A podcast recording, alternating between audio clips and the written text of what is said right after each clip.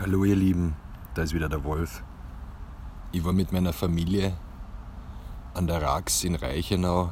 Da haben wir seit vielen Jahren also eine kleine Wohnung, wo wir sehr, sehr gerne die Herbstferien verbringen und diesen Wandel von Fruchtbarkeit und Lebendigkeit hin zu ja, Nebel, Kälte und Verfärbungen, Frost.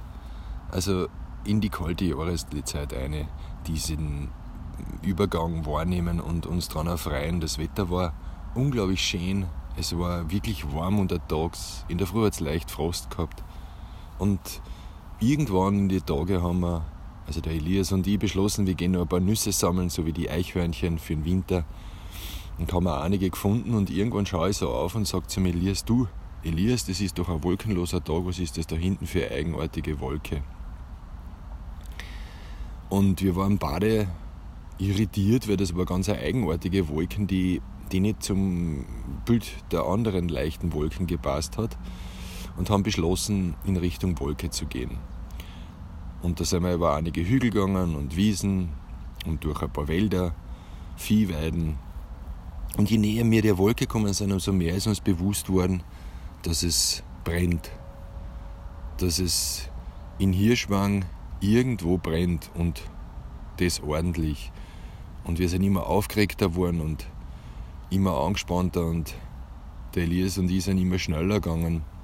Und irgendwo haben wir einen richtig exponierten Platz gefunden auf einer Anhöhe, frei von Wald, so eine Plateauwiese, wo auch schon einige Leute gestanden sind, unter anderem zwei mit Fotoapparaten mit extrem langen Teleobjektiven, ganz geschäftig unendlich oft den Auslöser betätigen.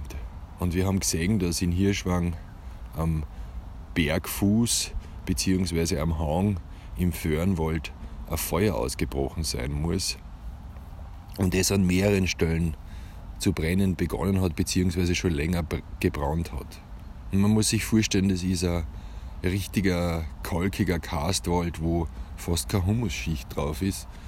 Und Föhren und äh, ja, was wird noch sein? Ein paar alte Eichen, wenn sie noch über sein und Ahörner, das bisschen Wasser aus dem Boden saugen und über viele Jahre sehr langsam wachsen.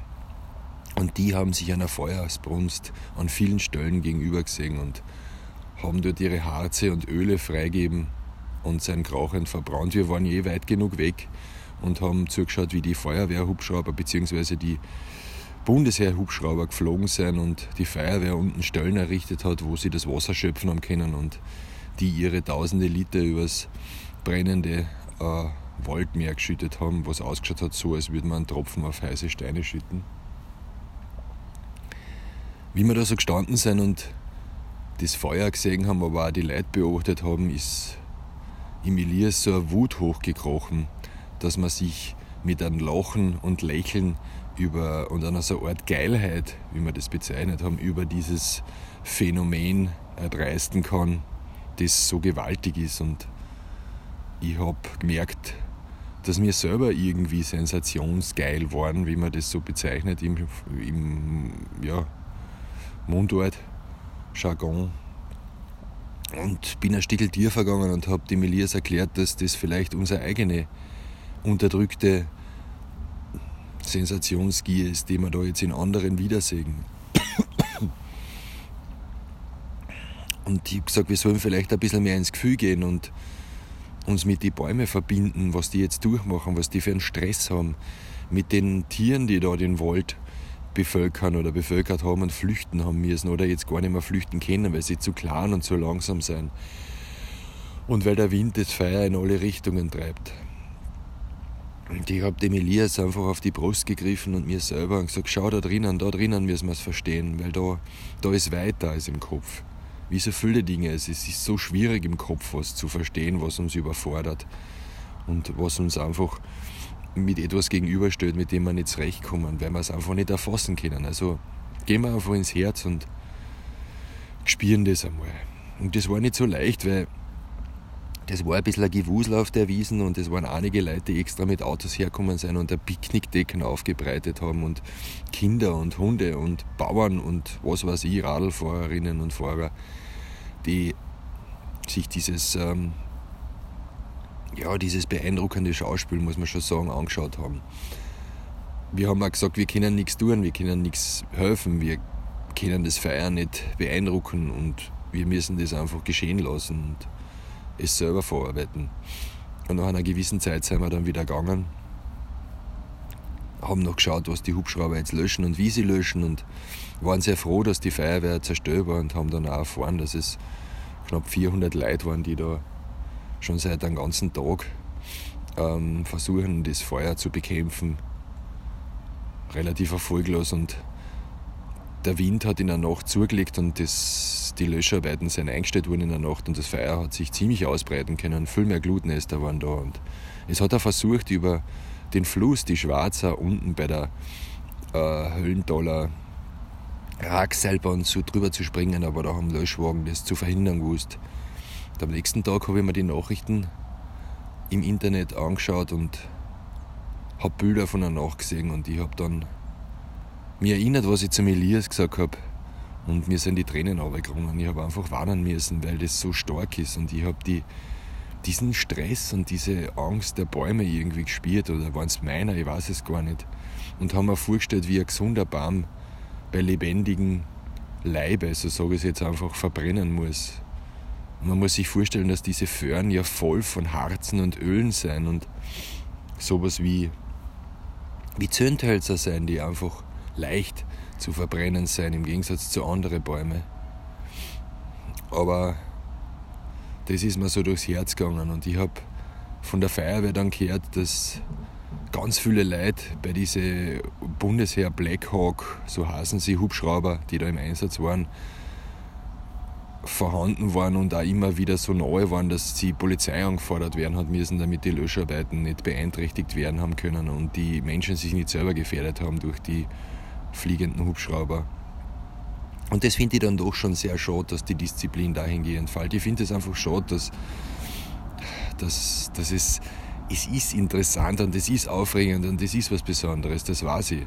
Aber diese Art animalische, archaische Haltung, die da durchbricht, die ist schon sehr sichtbar dann. Dieses Vegetative vom Menschen, dieses Geifernde, wo man einfach hin muss und schauen muss und es eh nicht verarbeiten kann, aber ja, Sensationsgier und Geilheit dann einfach an oberster Stelle stehen. Auch wieder ganz unbewusst.